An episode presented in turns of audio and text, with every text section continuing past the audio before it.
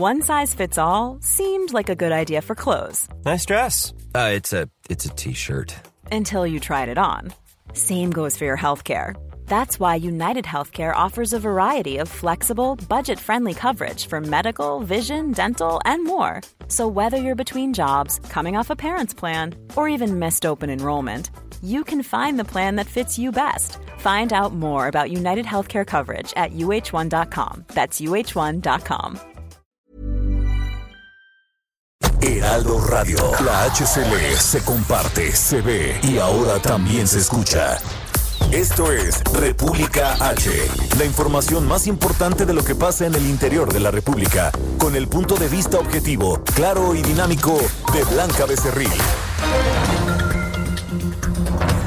Hola, hola, muy buenas noches. Son las 9 de la noche en punto de este martes 6 de octubre de este año 2020. Yo soy Blanca Becerril. Esto es República H. Yo lo invito a que se quede conmigo porque en los próximos minutos le voy a dar toda la información más importante generada hasta el momento de lo que ha ocurrido en el territorio nacional y por supuesto aquí en la capital del país, aquí en la Ciudad de México. Y es que vaya que hay muchas cosas que contarle porque pues ayer nosotros le damos un reporte, incluso teníamos pues a personas de eh, protección Civil a nivel nacional, pues para que nos contaran un poco qué se venía de esta temporada de huracanes. Acuérdense que ayer incluso nos contaban ya del huracán Delta que estaría tocando eh, pues eh, estos, estos días, estas horas, pues territorio nacional, sobre todo dejando afectaciones en Quintana Roo y en Yucatán. Bueno, pues en estos momentos este huracán que ayer pues se avecinaba al territorio nacional, en estos momentos ya está catalogado como categoría 4. Tendremos un recorrido con nuestros corresponsales sobre todo en Quintana Roo y en Yucatán,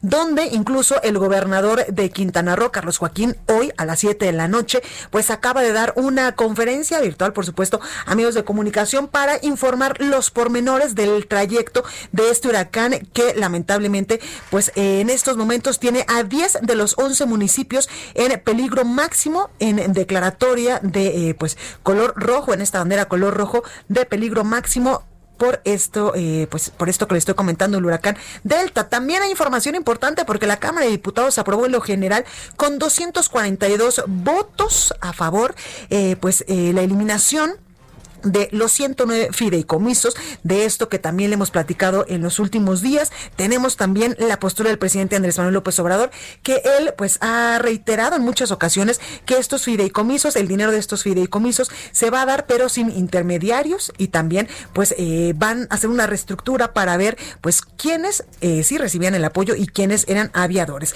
De esto también le voy a tener información. Además, hoy el punto a las 7 de la noche, como todos los días, el eh, subsecretario de, eh, Salud, Hugo López Gatel, pues dio también las cifras de coronavirus. Y usted se acuerda que nosotros le hemos dicho aquí en este espacio informativo y en otros programas del Heraldo Radio que el Heraldo Media Group, comprometido siempre por llevarles, evidentemente, pues la mejor información, pero también comprometidos con eh, cuidar su bienestar, hemos emprendido ya desde hace mucho tiempo una campaña para el uso del cubreboca, porque esto se ha, se ha dicho a nivel internacional que es una excelente medida para evitar la propagación del coronavirus. Usted, se acuerda que la campaña se llama Si sirve, yo me lo pongo. Bueno, pues si sirve, yo me lo pongo es un llamado a todos nosotros a que usemos este cubreboca para evitar eh, pues contagiarnos de COVID-19 que lamentablemente en estos momentos en el país ha dejado ya la muerte de 82.348 personas.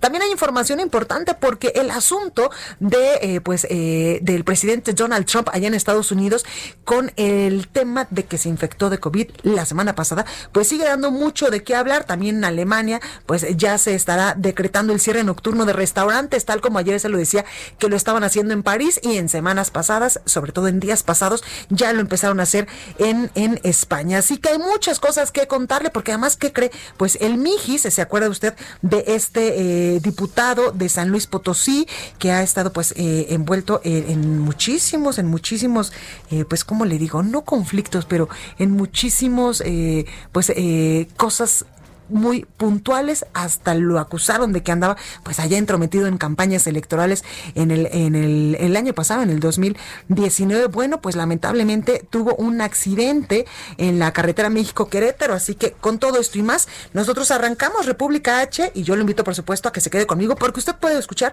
hay mucha, mucha, mucha información que darle, así que ¿qué le parece si vamos a un resumen de noticias? Y recuerde, yo soy Blanca Becerril, esto es República H y nos escucha por el 98.5 de FM aquí en la Ciudad de México. Comenzamos. En resumen, esta mañana el presidente de México, Andrés Manuel López Obrador, anunció que un equipo de 5.000 elementos de las Fuerzas Armadas aplicarán el plan DN3 para contrarrestar los efectos que el huracán Delta pueda tener en la península mexicana. Escucha. Se está enviando un equipo de apoyo para prevenir los efectos que pueda causar el huracán Delta. Le he dado instrucciones al secretario de Marina, José Rafael Ojeda Durán, de que él encabece este operativo. Va con él la directora de Protección Ciudadana, de Protección Civil, eh, Laura Velázquez, y eh, se están movilizando elementos de las Fuerzas Armadas para la aplicación del plan DN3. Bueno, y la Cámara de Diputados aprobó en lo general con 242 votos a favor la reforma para desaparecer 109 fideicomisos, lo cual pues permitirá obtener 68 mil millones de pesos para destinarlos a rubros sanitarios y de programas sociales. Escuche qué es lo que decía esta mañana el presidente López Obrador al respecto. Todo el presupuesto se quedaba para pagar a quienes trabajamos en el gobierno y para los gastos del gobierno. Y no se le transferían fondos de ese presupuesto al pueblo. Ahora lo que queremos es que la mayor parte del presupuesto vaya al pueblo, menos lujos, menos gastos superfluos, menos extravagancias en el gobierno y más apoyo a campesinos, a obreros, a estudiantes, a adultos mayores, a personas con discapacidad, a los pobres, a quienes se dedican a actividades productivas. Quienes están recibiendo apoyo van a seguir recibiendo ese apoyo. El reporte completo de la Secretaría de Salud Federal reveló que esta tarde, noche, en México ya suman 794.608 contagios de coronavirus y 82.348 muertes. Escuchemos al subsecretario de Salud, Hugo López Gatel. Día negro, día negro, dice el Heraldo de México. Día negro, 2.789 muertes en 24 horas. Ayer también explicamos que no son en 24 horas. Y hay otras primeras planas que tienen lo mismo.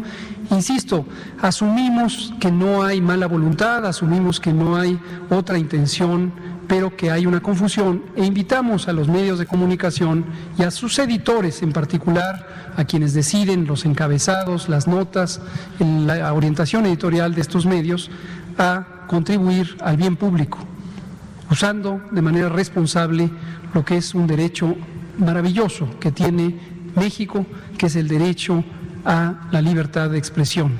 Y es que por supuesto que los medios de comunicación tenemos este derecho y lo hacemos sobre todo en el Heraldo de México de manera muy responsable, pero bueno, es que a veces el subsecretario como dice una cosa dice otra.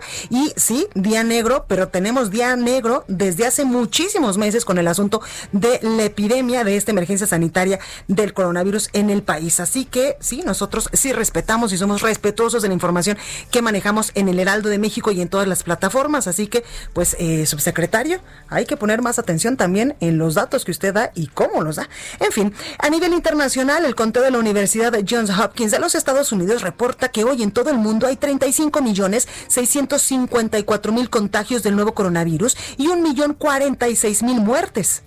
Reporte vial.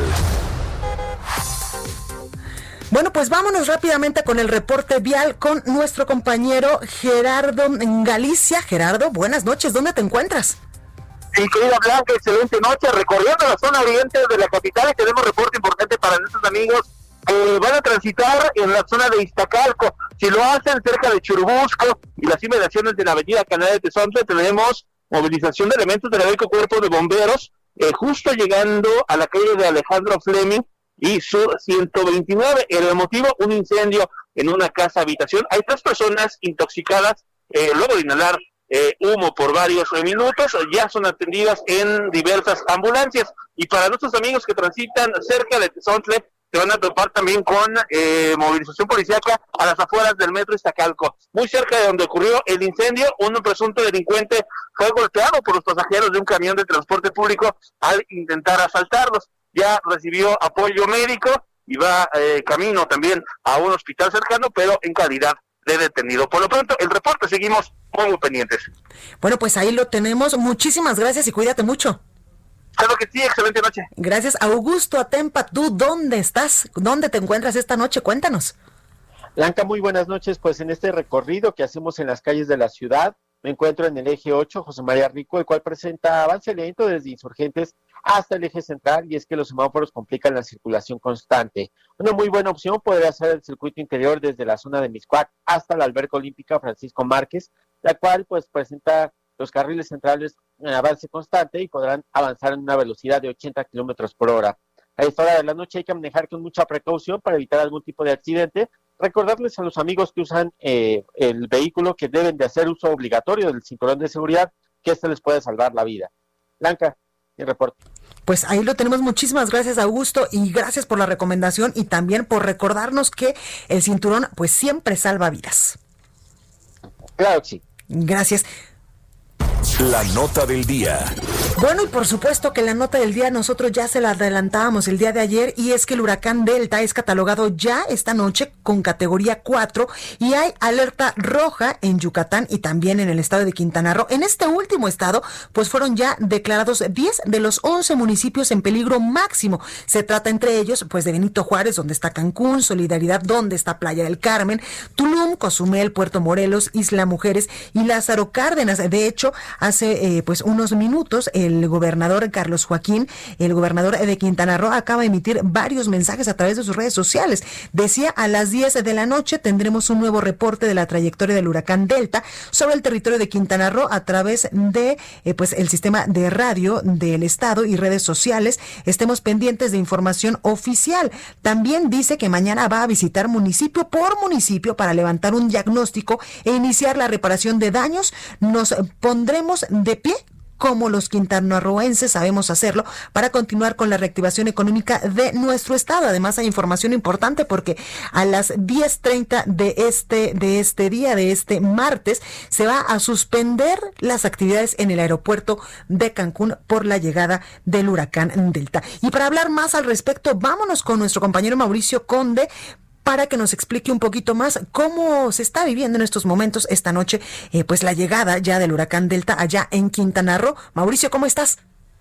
Muy bien, buenas noches, como bien informas, al asumir el secretario de Marina Armada de México, almirante José Rafael Ojeda Durán, la coordinación por parte del gobierno de México de las labores de auxilio a la población de Quintana Roo por el acercamiento del huracán, del huracán categoría 4 denominado Delta, designó a la coordinadora de protección civil, Laura Velázquez, como vocera oficial única de las acciones y avisos que se turnen a la población ante el gobernador Carlos Joaquín González y la presidente municipal de Benito Juárez, María Mara Lezama, quedó instalado el centro de mando con los tres órdenes de gobierno, en donde Laura Velázquez precisamente dio su primer reporte e informó que arribaron a la zona norte del estado un total de 5.000 elementos de la Secretaría de la Defensa Nacional en auxilio de la población para aplicar el plan DN3, mientras que la Comisión Federal de Electricidad desplazó 650 trabajadores, 13 grúas, un helicóptero, 23 plantas de emergencia y 7 torres de iluminación. El gobernador insistió en que Delta es un huracán muy peligroso y, e impactará directo las costas de Quintana Roo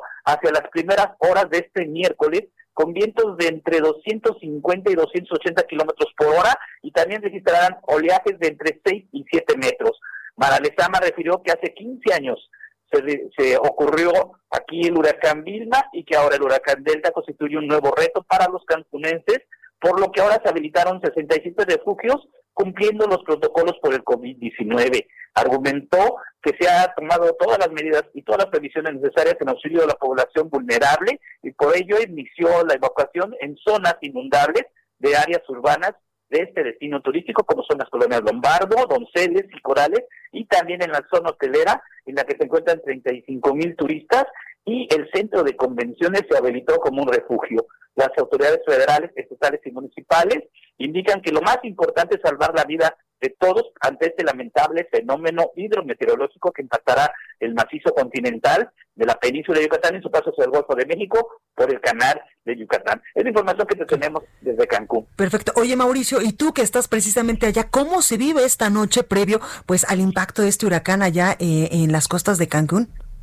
Sí, te participo que el gobernador había informado que las actividades públicas y privadas, incluso las esenciales, iban a suspenderse desde las 7 de la noche, las 7 de las 7 de la tarde, y, esto lo, pudimos constatar hacia las siete y media, 8 ya no había transporte público, eh, mucha gente tuvo que recurrir al transporte privado, sus familiares y amigos para este, los casi casi rescatarlos de sus centros de trabajo y trasladarlos a sus hogares y también hubo compras de pánico en las últimas eh, no, no faltó quien no hizo la, la, la tarea y se dedicó a cargar gasolina a último momento, a ir al súper por el agua, por el atún, y esto ocasionó una gran, una gran congestión, congestión de tráfico, pero después de las 7 de la noche, 8 de la noche, ya no encontraba tráfico en ninguna de las principales vialidades de Cancún. Pues, y lo previo a la tormenta es que en estos momentos, paradójicamente, no hay lluvia. Ah, órale. Pero estamos esperando que hasta la 1 o 2 de la mañana, pues empecemos a recibir las rachas de viento superiores a 200 kilómetros Pues cuídense muchísimo, Mauricio. Muchas gracias por tu reporte para servirte. Buenas noches. Gracias. Y precisamente el gobernador dijo esta noche que se tienen habilitados 160 refugios activos para proteger a las familias quintanarroenses y turistas. También dijo que es importante recalcar que no se va a cortar la energía eléctrica a menos de que, derivado de la propia velocidad del viento, pues sea necesario para evitar accidentes. Y otro estado de la República que también está sintiendo ya algunos efectos y que se está preparando para eh, pues la llegada del huracán Delta es Yucatán. Allá está nuestro compañero Herbert Escalante. Herbert, ¿cómo estás? Hola, buenas noches. Bien, eh, el momento el noreste en alerta roja el inminente impacto del poderoso huracán Delta se anunció rápidamente con los territorios de los 70 kilómetros de rachas de 280. Los municipios que están en riesgo son Tizmín, Río Lagarto, San Felipe, Panamá, Suquilaca, Los Espita y Bucú. Bueno, vamos a, volverle a marcar a nuestro compañero Herbert Escalante que eh, pues estamos teniendo un pequeño problema con la comunicación. Entendible, por supuesto, si en estos momentos pues están pasando por una emergencia en, en cuestión eh, pues de, condiciones climáticas por la eh, llegada del huracán Delta, que como ya le decía yo es catalogado con categoría 4 que va a estar tocando pues las costas de Quintana Roo y también de Yucatán en unos minutitos más. Ya lo tenemos. Herbert, ya te tenemos de nuevo. Nos estabas diciendo. Ah, ¿Me escuchas? Sí, ya te escucho perfecto. Ahora, te comentaba que los municipios que están en riesgo son Tizimín, Río Lagartos, San Felipe, Panabá, Suquilaca, Los Espite y Buxos, ubicados en la zona oriente que fue afectada el fin de semana pasado por la tormenta tropical Gama. Las autoridades estatales y el ejército realizaron labores de traslado de pobladores en autobuses a otras localidades seguras o a refugios temporales o casos de familias. Incluso el gobernador Mauricio Vila Dosal acudió a los puertos de riesgo para invitar a la gente a que se retire para proteger su integridad Ahí constató que en algunas zonas eh, hay encharcamientos o inundaciones menores por las lluvias de los últimos días. La Coordinación Estatal de Protección Civil informó que los municipios de San Felipe y Río Lagartos, así como la comunidad de Las Coloradas, prácticamente toda la población fue evacuada. La gran mayoría acudió a casas de familiares. De los casi 3.000 pobladores de San Felipe, por ejemplo, solo 40 decidieron no abandonar sus viviendas, informó la alcaldesa Juana Baltasar. Las autoridades también precisaron que al momento se tienen 397 personas en los refugios ubicados en los municipios de Tizimín, Panabac, Sirán González, Progreso, Celestún y Acanqué. En Mérida hubo episodios de compras de pánico y algunos supermercados reportan que se quedado sin, insumos como pan y agua, mientras que las gasolineras lucieron abarrotadas. Además, empresarios del ramo hotelero indicaron que aproximadamente 10.000 turistas de la zona de Quintana Roo fueron trasladados a hoteles yucatecos. Las actividades económicas en todo Yucatán pararon a las seis de la tarde. Se suspendieron las clases también a este nuevo, este nuevo aviso y el transporte urbano hasta los municipios del oriente también está cancelado. Esa es la información que tenemos desde Yucatán. Muchísimas gracias, Herbert. Cuídense mucho. Entrevista. Bueno, y como muchos de nosotros sabemos, una de las principales herramientas para combatir precisamente la emergencia sanitaria, la pandemia por coronavirus, es el lavado continuo de manos. Desafortunadamente, pues en México hay más de 34% de las viviendas que no cuentan con agua en viviendas de manera regular, lo que afecta evidentemente pues a más de 40 millones de personas. Por eso Techo está organizando este 16, 17 y 18 de octubre Latimos un festival de música vía streaming y para hablar más de este tema tengo en la línea telefónica a Emilia García. Emilia, ¿cómo estás? Buenas noches. Buenas noches, Blanca. Muy contenta de estar contigo y con tu auditorio. Oye, pues cuéntanos sobre esta iniciativa, también sobre el festival, dónde podemos anotarnos, dónde podemos comprar estos boletos. Muchísimas gracias. Pues sí, invitar a todo el auditorio a que nos sigan en redes sociales. Estamos como Techa México en cualquiera de las plataformas, Facebook, Twitter, Instagram. Ahí van a poder encontrar toda la información. Como bien dices, es el próximo 16, 17 y 18 de octubre, desde las seis y media de la tarde. Y en esta campaña de recaudación estamos invitando a todos los que nos escuchan a que puedan sumarse. Sabemos que son momentos pues muy complicados, pero lo que esté al alcance de, su de su economía, a partir de un donativo de 180 pesos van a poder acceder al evento durante los tres días. La verdad es que va a estar muy lindo desde la comodidad de su casa poder disfrutar de artistas como Chetes, Alex Ferreira, Loli Molina, Marisa Moore, Daniel Me Estás Matando. La verdad es que es un cartel eh, pues muy interesante. Todos los artistas además están muy comprometidos con la causa y pues qué mejor en momentos tan complicados llegar a esa solidaridad que nos caracteriza como mexicanos. Totalmente. Oye, Emilia, ¿y de dónde surge eh, pues esta iniciativa de techo que en estos momentos literal que nos cae como anillo al dedo a muchas comunidades que lamentablemente pues no tienen agua y si una de las principales eh, pues eh, protocolos para pues combatir el coronavirus y no infectarnos de coronavirus es lavarnos las manos incluso de manera obsesiva. Y si estas comunidades no lo tienen pues qué pueden hacer oye cuéntame de esta iniciativa. Claro que sí, pues llevamos 13 años trabajando en México y con este programa en particular llevamos 3 años, que es la instalación de sistemas de captación de agua pluvial. Eh, nos parece también muy muy emocionante poder hacer uso de este recurso que tenemos, digamos, a la mano y poder llevar esta parte de, ecotecnias a las comunidades más vulnerables en donde llevamos trabajando pues permanentemente eh, durante todo el año y ahora la prioridad por el contexto se ha vuelto justo el acceso al agua, como dices, es, es la herramienta pues más sencilla que tenemos para protegernos contra el virus y estamos pues eso, muy emocionados de poder hacer un trabajo junto con los pobladores de estas comunidades y jóvenes voluntarios de siete ciudades de la, de la República. Oye, ¿cuáles son estos siete estados? Y también preguntarte, con este eh, festival, ¿estarían ampliándolos a más estados de la República? La intención es poder trabajar en estos siete, que es Nuevo León, Puebla, Ciudad de México, Estado de México, Jalisco, Querétaro y Oaxaca. Ok, ok, ok. Oye, y también nos decías, eh, pues parte de este cartel importante que tenemos en este, eh, pues en este evento, en este festival del 16, 17 y 18 de octubre. ¿Cómo le hicieron, pues, para contactar a estos, eh, a estos cantantes, a estos artistas? Y también nos decías hace unos momentos que es algo muy importante, están comprometidos con la causa.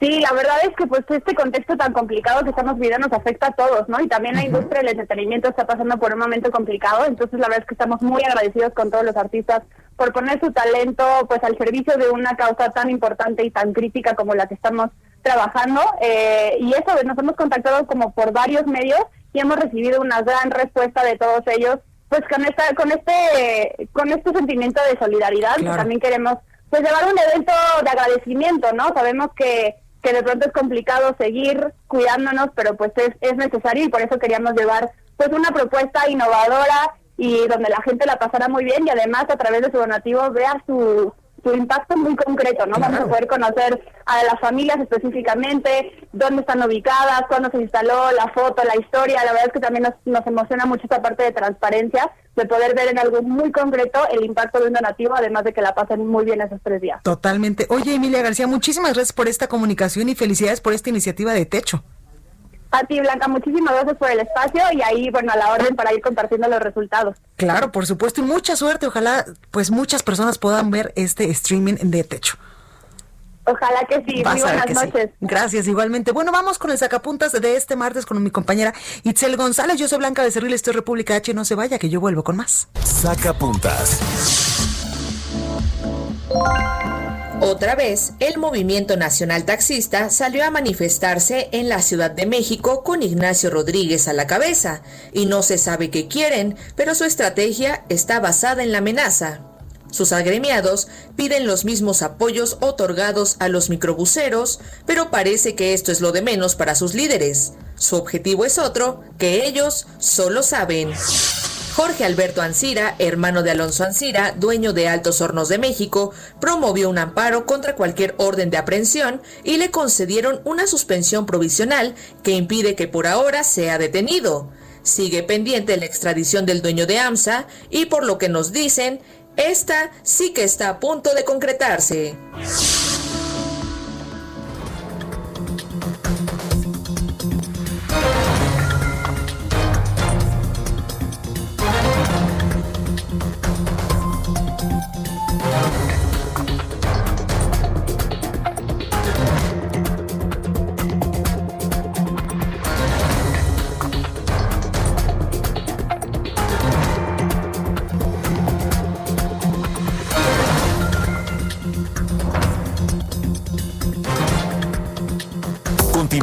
Escuchando a Blanca Becerril con la información más importante de la República en República H. Regresamos. Heraldo Radio, la HCL se comparte, se ve y ahora también se escucha.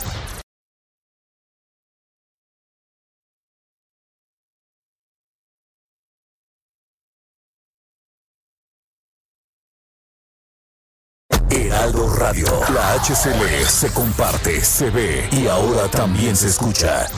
Estamos de regreso con la información más importante de la República en República H, con Blanca Becerril, transmitiendo en Heraldo Radio. En resumen, Esta tarde, casas de campaña del Frente Nacional Anti-AMLO, Frenas, salieron volando nuevamente por fuertes vientos aquí en la capital del país, exactamente en el Zócalo. El próximo martes 13 de octubre, el gobernador de Guerrero, Héctor Astudillo, rendirá su quinto informe de forma virtual ante el Congreso del Estado. El titular de la Unidad de Inteligencia Financiera, Santiago Nieto, afirmó que solo pueden ser investigados y sancionados legalmente los delitos que habrían cometido los expresidentes Enrique Peña Nieto y Felipe Calderón, ya que en el caso del expresidente Vicente Fox y Carlos Salinas de Gortari, los ilícitos estarían prescritos. Guanajuato vivió ayer una de sus jornadas más violentas del año, al sumar 32 asesinatos, según datos del reporte diario de homicidios dolosos que compila la Secretaría de Seguridad y Protección Ciudadana. El diputado local de San Luis Potosí, Pedro Carrizales, conocido como el Miji, sufrió un accidente en la carretera México-Querétaro, del cual resultó con lesiones leves. El Tribunal Electoral del Poder Judicial de la Federación confirmó por unanimidad la encuesta para elegir a la dirigencia nacional de Morena. Reporte vial. Y vamos nuevamente con mi compañero Gerardo Galicia. Gerardo, ¿dónde andas ahorita a las nueve y media de la noche?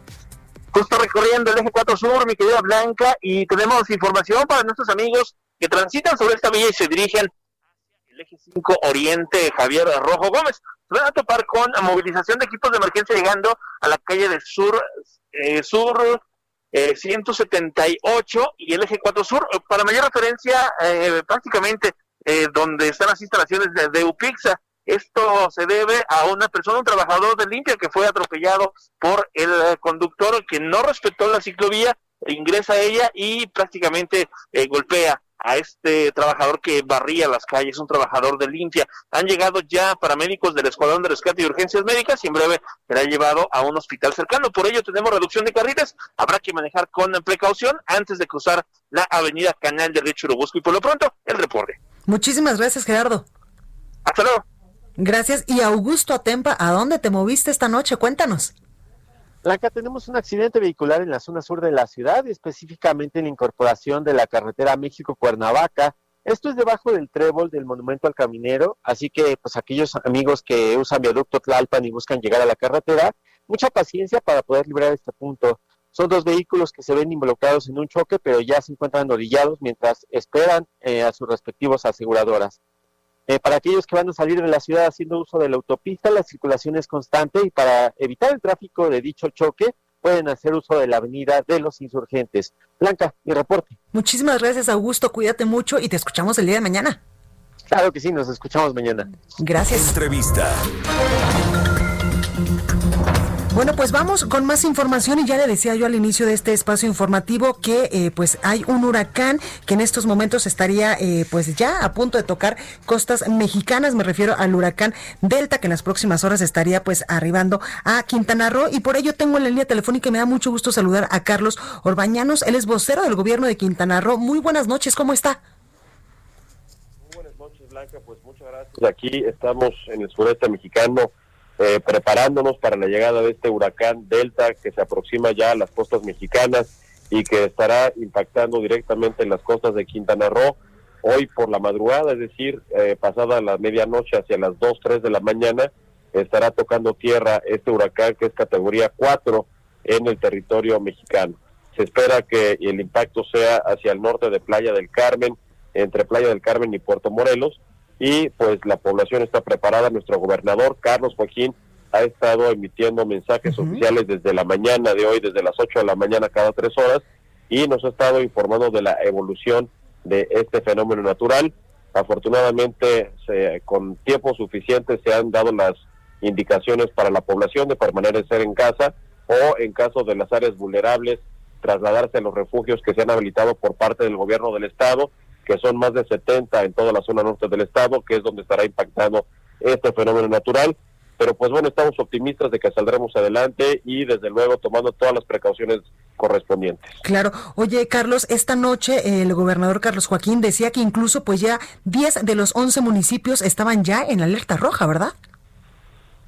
Es correcto, sí, sí, sí, efectivamente, eh, gradualmente se fueron activando las alertas en los municipios, primero en la zona norte, eh, Benito Juárez, que es Cancún, Playa del Carmen, que es Solidaridad, y así sucesivamente hasta que en este momento ya está casi todo el estado en alerta roja, porque no hay duda que es un huracán muy poderoso, como ya lo mencioné, categoría 4, y además, como lo mencionaste hace un momento, viene también retomando la fuerza que dejó el paso de la tormenta tropical Gama, que pues apenas hace algunos días estaba presente también en nuestro territorio, y eh, debido a la estela que dejó de agua y de humedad la fuerza con la que va a llegar este huracán Delta nivel 4 pues va a ser bastante fuerte.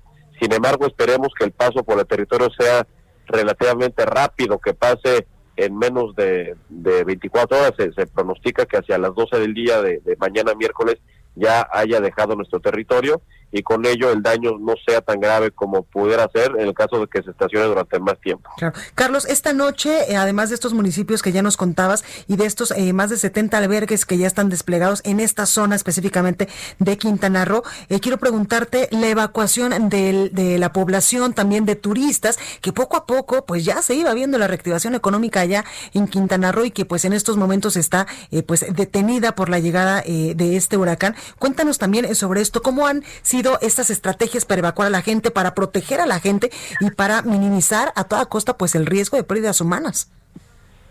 Así es, pues efectivamente estamos eh, desde el día de ayer por la noche se juntó el Comité de Protección Civil del Estado y entre ellos eh, están representantes de la Asociación de Hoteleros y desde ahí se tomó la decisión de ir evacuando las zonas de mayor alto riesgo como lo son las zonas de hoteles de Cancún y de Riviera Maya por lo cual desde hoy en la madrugada, desde las 4 o 5 de la mañana del día de hoy martes, se estuvieron haciendo los procedimientos para evacuar estas zonas y hay que decirlo, el gobierno del estado ya tenía habilitados diversos refugios, tanto para los nacionales como para los extranjeros que así lo, lo decidieran.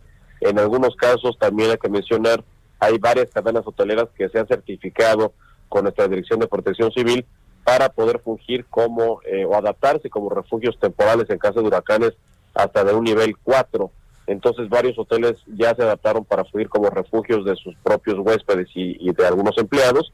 Y también en algunos casos algunos turistas todavía pudieron eh, irse al aeropuerto y tomar sus vuelos de regreso a sus ciudades de origen, ya que el aeropuerto sigue operando, todo el día de hoy ha estado operando con normalidad y se anunció que hoy hasta las once y media de la noche seguiría operando el aeropuerto internacional de Cancún con normalidad para que pues todos aquellos que hubieran decidido tomar un vuelo de regreso a otra ciudad o a su propia ciudad, pudieran hacerlo de forma tranquila y en paz. Claro, pues ahí lo tenemos, Carlos Orbañanos, vocero del gobierno de Quintana Roo. Muchísimas gracias por esta comunicación, en verdad de, de todo corazón. Les deseamos que esto pase pronto, sin mayores afectaciones y por favor cuídense mucho. Por supuesto que sí, gracias a ustedes por su tiempo y por los buenos deseos y seguimos en comunicación para informarles los sucesos aquí en Quintana Roo. Por supuesto, muchas gracias. Gracias, buenas noches. Buenas noches. Bueno, y vamos con más información hasta eh, Tamaulipas con nuestro compañero Carlos Juárez, porque vinculan a proceso a policía que violó a una menor de edad en Tampico y también para que nos platique de, eh, pues de otros temas. Carlos, ¿cómo estás? Buenas noches. Hola, ¿qué tal, Blanquita? Muy buenas noches, un gusto saludarte a ti y a todo tu auditorio. Efectivamente, un elemento de la Policía Estatal de la Secretaría de Seguridad Pública de Tamaulipas fue vinculado a proceso luego de que el pasado 16 de septiembre abusara sexualmente de una menor de edad en la colonia Solidaridad, Voluntad y Trabajo en el municipio de Tampico. Cabe hacer mención, Blanquita, que la Fiscalía confirmó que Carlos Javier Sen eh, se encontraba vinculado y actualmente se encuentra en prisión preventiva como una medida cautelar. Además, fijó un plazo de dos meses para el cierre de la investigación complementaria. Cabe hacer mención, Blanquita, que todos estos hechos salieron a la luz pública el pasado 25 de septiembre, cuando los padres de esta menor se enteraron de la violación que había sufrido su hija y lo fueron a buscar hasta la vivienda en donde residía este ex elemento de, de la policía estatal. Ahí hubo una riña, incluso los padres por la molestia lo apuñalaron y tuvo que ser rescatado por otros policías estatales y llevado al hospital Carlos Canseco. Ya con su recuperación, bueno, pues se confirma que es vinculado a proceso. Y ahí tenemos la información, Carlos, gracias.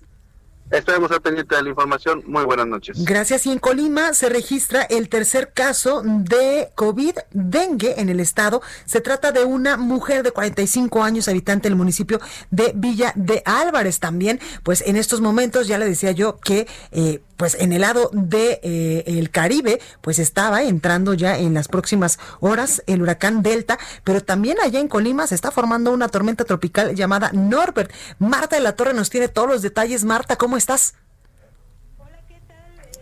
Efectivamente, pues acá en Colima las autoridades de protección civil informaron acerca de esta tormenta eh, tropical no este que bueno se formó después de una depresión tropical están alerta las autoridades están monitoreando este fenómeno meteorológico y de momento no se ha alertado a la población esperan que bueno pues por la eh, poca proximidad que se tiene de momento no es necesario alertar a la población sin embargo se está monitoreando en caso de que se acercara a las costas de Colima informarte también que pues otro fenómeno que preocupa sobre todo aquí a la entidad es el alto contagio que existe de COVID-19. A pesar de que, Colima es de los estados que tiene menos contagios, ya lo hemos dicho, también es de los estados que hace menos pruebas. Sin embargo, de las cinco mil, eh, de las once mil pruebas que han realizado, hay cinco mil positivos y solamente tres mil casos negativos. Eso significa, Blanca, que la mayoría de las personas que se están haciendo pruebas, pues están yendo con esta enfermedad, con este contagio de COVID-19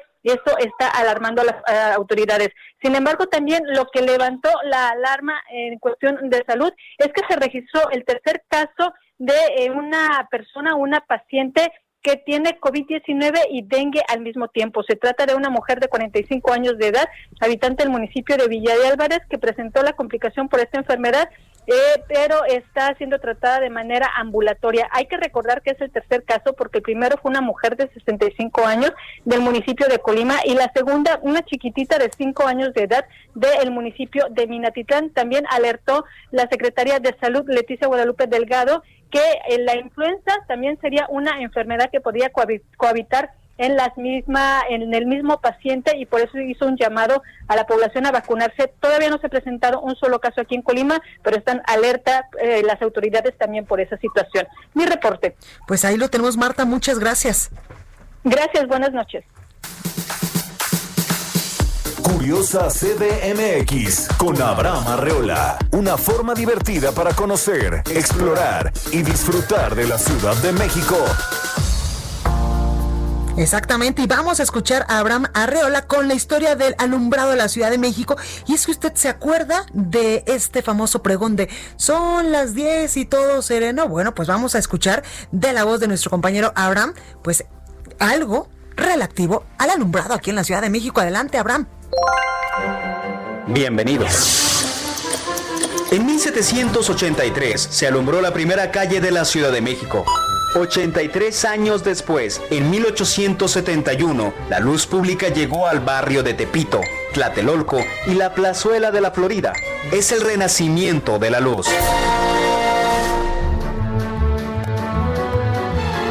Y todo gracias al gas hidrógeno. El oficio del sereno y del farolero estaban desapareciendo y también gracias al gas hidrógeno. Para 1877 ya existían 1844 bombillas de luz de gas que se sumaban a los otros faroles y ya estaban en zonas tan en ese momento alejadas como Peralvillo, Plaza de la Candelaria, Salto del Agua. El 17 de enero de 1879 llegó el primer aviso de un gran cambio. Alfredo Big Westrop fue el primero en la historia que intentó vender al gobierno del Distrito Federal una máquina dínamo eléctrica inventada en Inglaterra capaz de iluminar la Plaza de Arenas y otras casas con 25 focos, tan potentes como 480 velas. Pero, ¿recuerdas a don Samuel B. Knight, el mismo sujeto que trajo la luz de gas en la Ciudad de México en 1848? Pues bien, él regresaría en 1881 con una nueva idea, alumbrado eléctrico.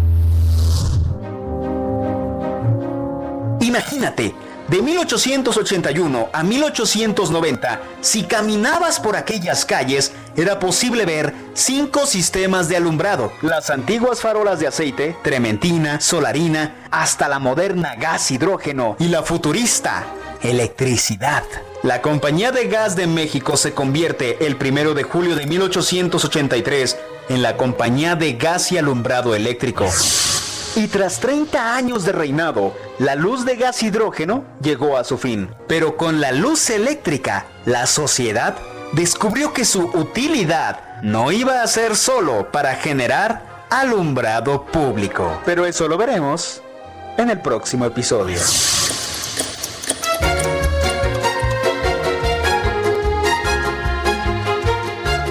Abraham Arreola, sígueme en Twitter como Arreola7 y suscríbete a mi canal de YouTube para más historias como esta, Box Liver con X. En la producción, Orlando Oliveros. Bueno, pues ahí tenemos a nuestro querido Abraham con la historia del alumbrado de la Ciudad de México. Y ya está con nosotros esta noche Antonio Bautista, quien es coeditor de Estados en el Heraldo de México. Casi nunca digo tu cargo. Así es, Blanca. Oye, cuéntanos qué vamos a poder leer el día de mañana en el Heraldo, porque me decías que tiene una cobertura pues súper amplia de todo lo que está sucediendo en estos momentos en el sur de la República Mexicana con la entrada ya del huracán. Así es, así es, Blanca. Buenas noches a ti, a los escuchas. Mañana en el Heraldo eh, eh, de México, en nuestra versión impresa, empresa y en, la web y las plataformas que tenemos podrán enterarse de esta cobertura que tenemos de eh, pues el huracán Delta que se está acercando a la península de Yucatán con categoría 4. Se prevé que durante la noche ya toque tierra y pues hay, hay alertas prendidas fuertes. Desde 2005 no se daba un huracán de esta magnitud en esa zona. Entonces, eh, recordemos, Vilma fue el huracán que golpeó esta parte del país en 2005 y causó daños de mucha consideración. Era categoría 5 en aquel momento ese, ese, huracán. Bueno, pues ahorita, además todo lo que implica este, eh, este fenómeno, que eh, este año en particular está teniendo mucha frecuencia, pues hay muchos ciclones. Entonces mañana tenemos toda esta cobertura y tenemos otro tema también que, eh, eh, eh, vamos, aunado ahorita ya con el clima, pues la pandemia nos ha quitado. Por supuesto, y viene el dengue, la influenza y bueno, un montón de cosas más. Pues los productores de flores del Estado de México están pidiendo que, pues, les den oportunidad de vender, de que les den oportunidad. Viene el Día de Muertos, una celebración muy importante para nuestra eh, nuestro país, para nuestra cultura. De diferentes maneras se, se, eh, se, lleva a cabo las ceremonias en, en, los estados. Y bueno, pues del Estado de México se eh, produce 76% de la producción nacional de rosa, por ejemplo. ¿no? Hay un corredor, el corredor de la flor le llaman, Eh, eh, principalmente destacan tres municipios, Villa Guerrero, Tenelcingo y eh, Coatepec de Harinas. Estos tres municipios concentran toda la producción de flor del Estado de México y del país. O sea, son municipios que han reportado ya pérdidas de hasta 70%. El Día de las Madres les fue muy mal por lo menos 25 mil productores resultaron afectados porque eh, es uno de sus días importantes de venta, no la han tenido. Entonces están pidiendo que les den oportunidad de hacer su venta del Día de Muertos porque no la ven llegar. Por supuesto, y además ahorita en, la pandemia y en esta emergencia sanitaria, pues menos, Toño, cuando incluso pues este tipo de, de, oficios, de chambas, donde eh, pues eh, el, el, producto es precedero y se te va y se te muere de volada, pues ¿cómo le hacías, por ejemplo, para venderlo cuando nadie salía a la calle? Claro, o sea, el, las pérdidas que han reportado son muy grandes, o sea, por lo menos 60% de la, de la, de la producción se empezó a perder desde mayo y ahorita es 70% eh, lo que calcular en pérdidas. Tenemos toda la cobertura, van a poder enterarse eh, todos de, mañana en nuestras páginas del impreso y de, web y todas las plataformas de este, de este tema, que es importante porque la pandemia sigue y bueno, son, son oficios exactamente, son productores, son eh, gente que se dedica a hacer eh, incluso de generación en generación. y, son vamos, municipios que aportan mucho al mismo Estado de México en cuanto a la, a la producción y la productividad que tienen. Entonces, por un lado está eh, Delta, golpeando la península de Yucatán. Cerraron todo ahorita, está suspendido todo, se cerraron los aeropuertos. Sí, nos decía hace rato el, vocero que a las once y media cierran el aeropuerto internacional de Cancún. Se cierran los aeropuertos, salieron los turistas, había turistas ahí, se calcula que por lo menos 40 mil eh, turistas estaban ahí, ya fueron desalojados. De, la que te salvaste, Itzel González, que se fue de vacaciones la semana pasada y regresó el lunes y mira. Sí, entonces. Allá los dejó con el problema. Sí, mañana, mañana esperemos eh, cuál va a ser la trayectoria que va a seguir y. Sí, claro. Sobre todo la afectación. No, bueno, Toño, es que ya no vemos, mm, diría mi abuela, lo duro sino lo tupido. La emergencia sanitaria con esta pandemia del coronavirus, luego ya estamos en temporada de la influenza, el dengue, este, ahora los huracanes, la crisis económica que lamentablemente pues ya dejó y viene aparejada con la crisis en materia de salud de esta emergencia sanitaria, que y luego y esta, esta situación de, la mixtura que están haciendo algunas enfermedades, como lo comentó hace un momento nuestra compañera Marta de la Torre, que este, en algunos casos ya están registrando contagios de dengue con, coronavirus. Y bueno, y luego los migrantes que también ya vienen por allá, que ya nos decías la semana pasada. Exactamente, los migrantes que ahora fueron detenidos en Guatemala, por primera vez en la historia. Eh, las mismas autoridades de migración guatemaltecas se los lo, reconocieron, o sea, en otras ocasiones se les dejaba pasar. Exactamente. Ahora no se va a poder. Entonces, sí es una situación compleja. Todavía nos, todavía nos quedan tres meses de este año. No, bueno, ya se acabe que este año, bueno, a mí, no sé a usted radio escucha, pero a mí ya se me hizo eterno. Sí. Es como si hubiera vivido 10 años en uno. Hemos tenido que aprender a, vivir de otra manera.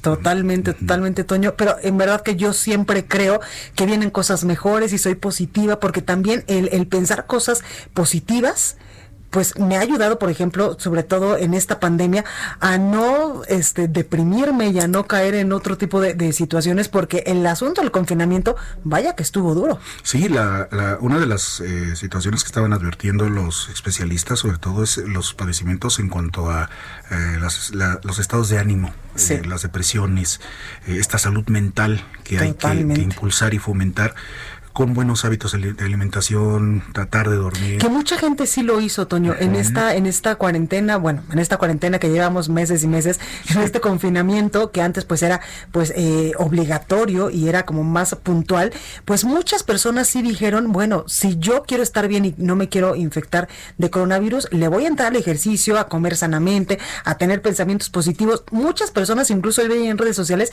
que se pusieron a leer cosa que tenía mucho tiempo que no pasaba porque pues la vida es muy ajetreada y a veces no te da tiempo ni siquiera de llegar a comer a tu casa. Sí, el, problema vino sobre todo en estas las personas que desafortunadamente eh, tuvieron que pasar estos días de aislamiento sin trabajo. Eso es, eso es, eso es feo. ¿eh? Eso es lo que ha generado problemas muy fuertes. Porque hay mucha gente que vive al día. Yo hace eh, pues muchísimos meses, incluso hablaba con Lupita, una señora que vendía pan de una de una marca en el centro histórico y que ella literalmente iba sobre eh, pues las calles del centro histórico donde están pues todos los vendedores y algunos evidentemente ya no ambulantes, pero todos estas, estos de negocios, y ella me decía, Blanquita, yo vivo al día y yo todos los días invierto 500 pesos y le saco, sí, unos 800, unos 700, pero si el día de mañana no tengo para, para trabajar, pues ¿cómo voy a mantener a mi familia? Así es, hay profesiones que, que, también son prácticamente del día, los músicos, por ejemplo, ¿no? También los meseros, un montón de, empleos. Pero pues bueno, ojalá, ojalá de todo corazón que, que, la reactivación económica vaya en serio en la capital del país y también en muchos estados de la República, porque no hay cartera que aguante, Toño. No, no. Gracias. vamos a salir. Totalmente. Vas a ver, los mexicanos somos más fuertes que cualquier adversario. Claro que sí. Gracias. Bueno, yo soy Blanca Becerril, esto fue República H. Yo les espero el día de mañana en punto de las 9. Lo dejo con la nota amable de este martes. Thank you. En Oaxaca existe un lugar no muy conocido por los viajeros, llamado Mil Islas, en el municipio de San Pedro Ixcatlán. Se formó debido a la construcción de la presa Miguel Alemán, la cual en los años 50 inundó comunidades de la cuenca de Papaloapan. Así surgieron varias decenas de islas de diferentes tamaños. Algunas se encuentran deshabitadas, pero otras son pobladas por comunidades indígenas mazatecas, provenientes de los municipios San Miguel Soyaltepec, San Pedro Ixcatlán y San José Independencia. Mil Islas ofrece cabañas rústicas para pasar la noche, pero también puedes animarte a acampar en alguno de los islotes. No te preocupes por la comida, ya que hay tres restaurantes en la zona. Y una de las principales actividades son los paseos en lancha para conocer las islas. Así que si buscas una escapada por tu cuenta, en el centro ecoturístico rentan el equipo necesario para remar en kayak. La forma más fácil de llegar es por el puerto de Veracruz a San Miguel Soyaltepec, de donde te embarcas hasta la comunidad del Cerro Quemado, Oaxaca. Si partes de la Ciudad de México, deberás manejar casi 8 horas hasta tu pero si sales en auto desde el centro de Oaxaca, el viaje será hasta de 6 horas aproximadamente. Si quieres tener una mejor vista para apreciar por completo mil islas y tomar grandiosas fotos, lo que te recomiendo es ir a los miradores que se concentran en el Cerro Quemado. Mil Islas y Oaxaca te están esperando. Yo soy Elena Duarte y esto fue La Nota Amable.